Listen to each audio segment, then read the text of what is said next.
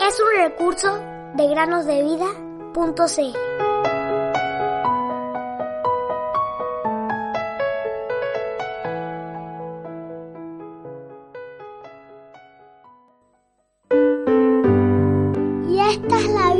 Eterna, que te conozcan a ti, el único Dios verdadero, a Jesucristo,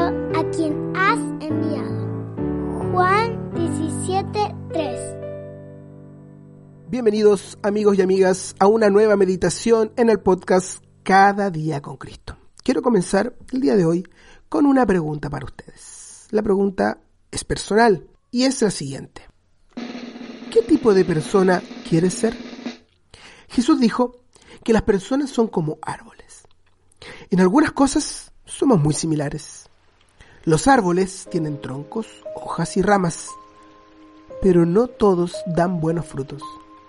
El Señor Jesús dijo, un árbol bueno no puede producir frutos malos, ni un árbol malo producir frutos buenos. Así que, por sus frutos los conocerán.